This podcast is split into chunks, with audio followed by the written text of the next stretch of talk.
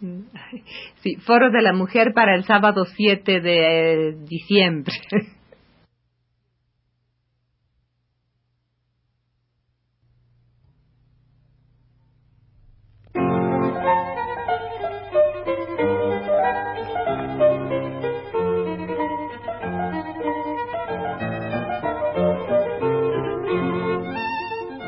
Foro de la Mujer.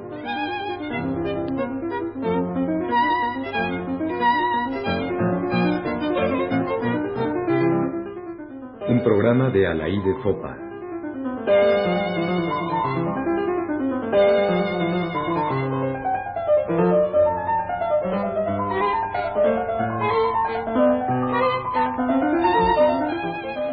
Hablando de China con Alba Guzmán. Foro de la Mujer recibe hoy una grata visita. Alba Guzmán, maestra, responsable del área de Ciencias Sociales del programa Radio Primaria de la Dirección General de Educación Audiovisual, eh, coordinadora pedagógica de una escuela activa, eh, participante activa en el programa de revisión de los libros de texto, precisamente en lo que se refiere al aspecto feminista. Es decir, Alba hizo eh, una revisión para evitar el aspecto sexista en los libros de texto. Está recién llegada después de un viaje a China. Aquí eh, comentamos en los últimos programas un libro reciente o recientemente aparecido en México, La mitad del cielo, que es un reportaje de una periodista francesa, Claudine Brayel, eh, después de un viaje a China muy similar a este que acaba de hacer Alba, pero me parece un privilegio eh, tener ahora un testimonio directo, muy vivo y muy inmediato, así que le vamos a preguntar algunas cosas a Alba. En primer lugar, eh, dado que entiendo que el aspecto que te interesó fue sobre todo el aspecto educativo, ¿no? Sí, era el motivo principal de mi viaje a China, era una experiencia que yo deseaba desde hace mucho tiempo y por fin se pudo conciliar todos los elementos que le hicieron posible. Entonces, eh, desde ese punto de vista, eh, quisiéramos saber si de veras, como se dice, eh, las mujeres reciben la misma educación que los hombres, y esto no solamente en la escuela, sino en la casa. Efectivamente así sucede. Para mí fue una, una experiencia muy interesante poder constatar que el concepto de educación en China realmente responde a este aspecto formativo que debe tener la educación o sea que no queda restringido al tiempo que las personas pasan dentro del aula, sino que toda la sociedad participa de, esta formación del ciudadano, de la persona, ¿no? Y en este caso, eh, pudimos ver con mucha alegría que no hay ninguna separación entre eh, la educación o la formación que se pretende dar a los hombres de la que se da a las mujeres, ¿no? Lo cual implica no solo un cambio respecto a los esquemas en la educación de las mujeres, sino también en la educación de los hombres, entiendo así, ¿no?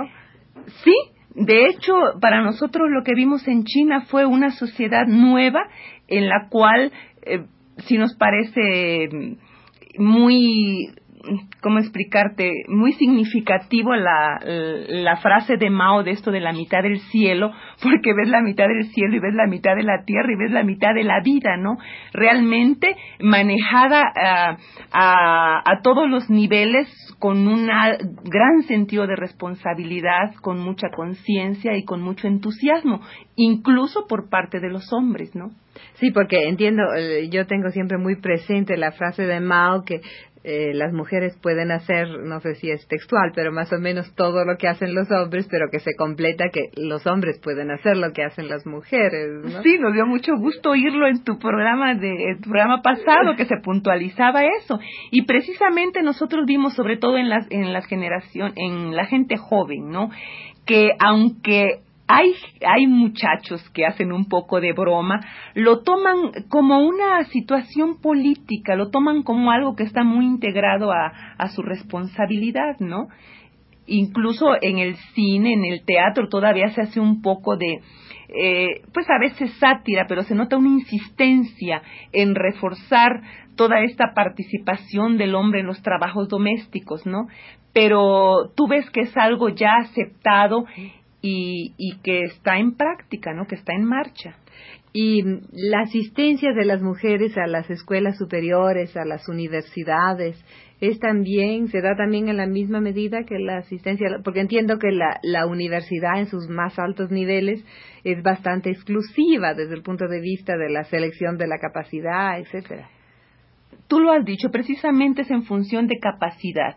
O sea, se busca la persona que puede realizar tal o cual trabajo, que puede llevar a cabo tal o cual investigación independientemente de que sea hombre o mujer, ¿no? Nos tocó ver el caso en la Universidad de Nankín, que la directora de Ciencias Políticas era una mujer, ¿no? Y en, varias fábricas que visitamos y en la Universidad Obrera que visitamos cerca de Shanghái, el, los muchachos que estaban diseñando la maquinaria, yo pude ver casi un 50% de hombres y mujeres, ¿no? y es una y es una universidad muy técnica. Eh, eh, ¿qué, ¿Qué se entiende precisamente por universidad obrera? Pues mira, a mí fue de las cosas que me, me gustaron muchísimo, ¿no? De lo que vimos allá en China como una situación concreta. Son grupos pequeños que se toman por generación, o sea, empieza el primer año, los maestros siguen con ese grupo a segundo y siguen a tercero. No se recibe otro grupo hasta que esa generación sale. La universidad está instalada dentro de la misma fábrica y los muchachos aprenden simultáneamente de los profesores, digamos, de los académicos y de los obreros especializados. Y, están destinados, su formación está destinada al ejercicio de esa fábrica o no? No, está destinada a producir maquinaria específica para las necesidades de fábricas como esa o similares a esa o, o más avanzadas, ¿no? Porque simultáneamente se hace investigación. Y en ese tipo de trabajo, por supuesto, participan también las mujeres. Muchas. Porque justamente en este libro de eh, lo que comentaba yo en mi programa anterior fue la formación de una fábrica que prácticamente hicieron las mujeres, que lo comenta Claudine Bryan. Es decir, que hay fábricas que están prácticamente en manos de las mujeres. Sí, y esto que te digo, esa es una formación altamente especializada, ¿no? Y que responde a necesidades muy específicas en, en la cual las mujeres están tomando eh, una, una participación muy activa, pero además lo que me llamaba mucho la atención es que se toma en una forma muy normal y muy natural, ¿no? No es así como un énfasis especial en porque soy mujer. De las cosas que a mí me gustaron mucho es ver de que, eh, bueno, son personas, ¿no? Y la capacidad está y se utiliza. Y de hecho no hay, no hay lucha, no hay feminismo porque ya está ganado, algo así es lo que quieres decir. Un poco eso. Claro, no hay este, mm, este esta eh, eh, situación de estar enfatizando las conquistas, ¿no?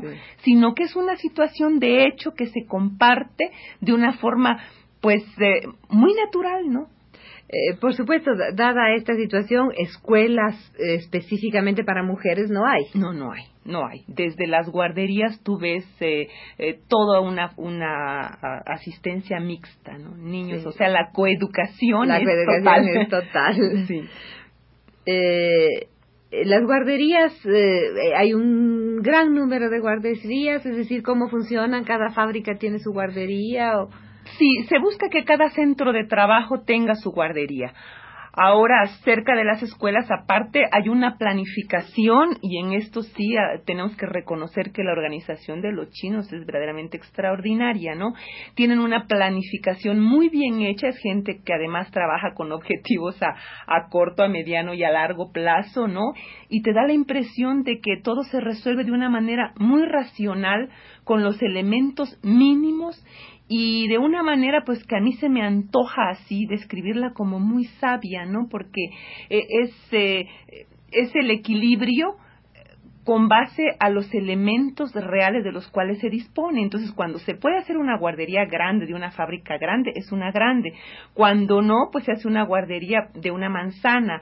Cuando no, pues se van los niños a que los cuiden donde hay abuelos. En fin, la situación se resuelve, ¿no? Sí, es decir, también hay un elemento familiar que, que no está aparte, que colabora en, en la vida social, ¿no? Los viejos, por ejemplo, tienen esa parte, ¿no? Sí los viejos eh, están muy conscientes de, de, su responsabilidad en ese sentido, ¿no? Y parece ser que, que aparte les resulta a ellos muy placentero y, y, muy positivo porque se sienten útiles, ¿no? Las madres van a ver a los niños en, en, las horas de trabajo, a las guarderías, estas guarderías que están cerca. Sí, y sobre todo en, en periodos de lactancia, no si se busca que las guarderías estén dentro del, dentro del mismo centro de trabajo. Nos llamó mucho la atención que también estaban las, eh, la enfermería en la cual se funciona mucho todavía con la medicina tradicional china, con las hierbas y las, eh, las infusiones. Eso y que hemos perdido en nuestra América. sí, desgraciadamente, ¿no? Y las mujeres, ¿qué dicen? Hablaste, me supongo que con intérprete, pero hablaste con las mujeres chinas. Eh, ¿Cómo se manifiestan? Bueno, ellas... Eh, se sienten básicamente ciudadanos chinos, ¿no? Es muy curioso.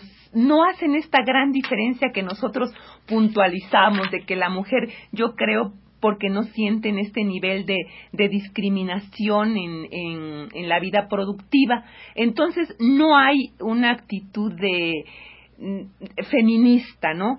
Pero sí hay una, una actitud un poco todavía de, de luchas a conseguir, pero no con el enfoque feminista que damos nosotras acá, sino como algo que implica romper con una actitud que ellos ahora llaman revisionista y que la, la conceptualizan en una crítica que ellos hacen a Confucio y a Limpiao, ¿no? De destruir unos patrones feudales. Entonces es muy curioso porque todo tiene implicaciones históricas y es, es muy dialéctica la situación.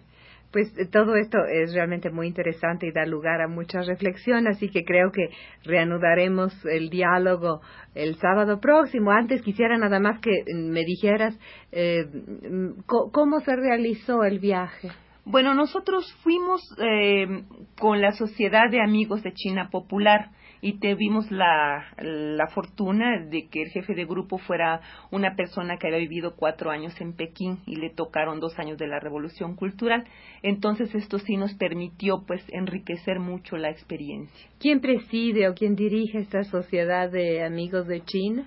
Pues actualmente el, el, el contacto más directo es la doctora Chapa hermana de la famosa de la famosa porque en México todo lo chino está vinculado con la doctora Chapa pero esta es una segunda edición de la doctora Chapa. Sí precisamente este año por ser el año internacional de la mujer se va a conmemorar el 16 de, de diciembre en la sala Ponce una ceremonia en, precisamente en, en memoria de, de la labor de la doctora Chapa ah bueno pues eso es, eh, creo que es merecida este reconocimiento yo pienso que sí pues te agradezco mucho Alba y entonces seguiremos la charla el próximo sábado y seguiremos hablando de esta mitad del cielo. Con mucho gusto.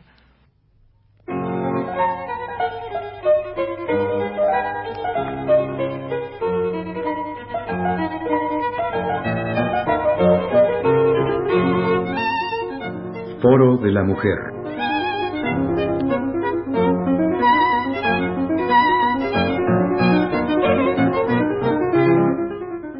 programa de Alaí de Fopa.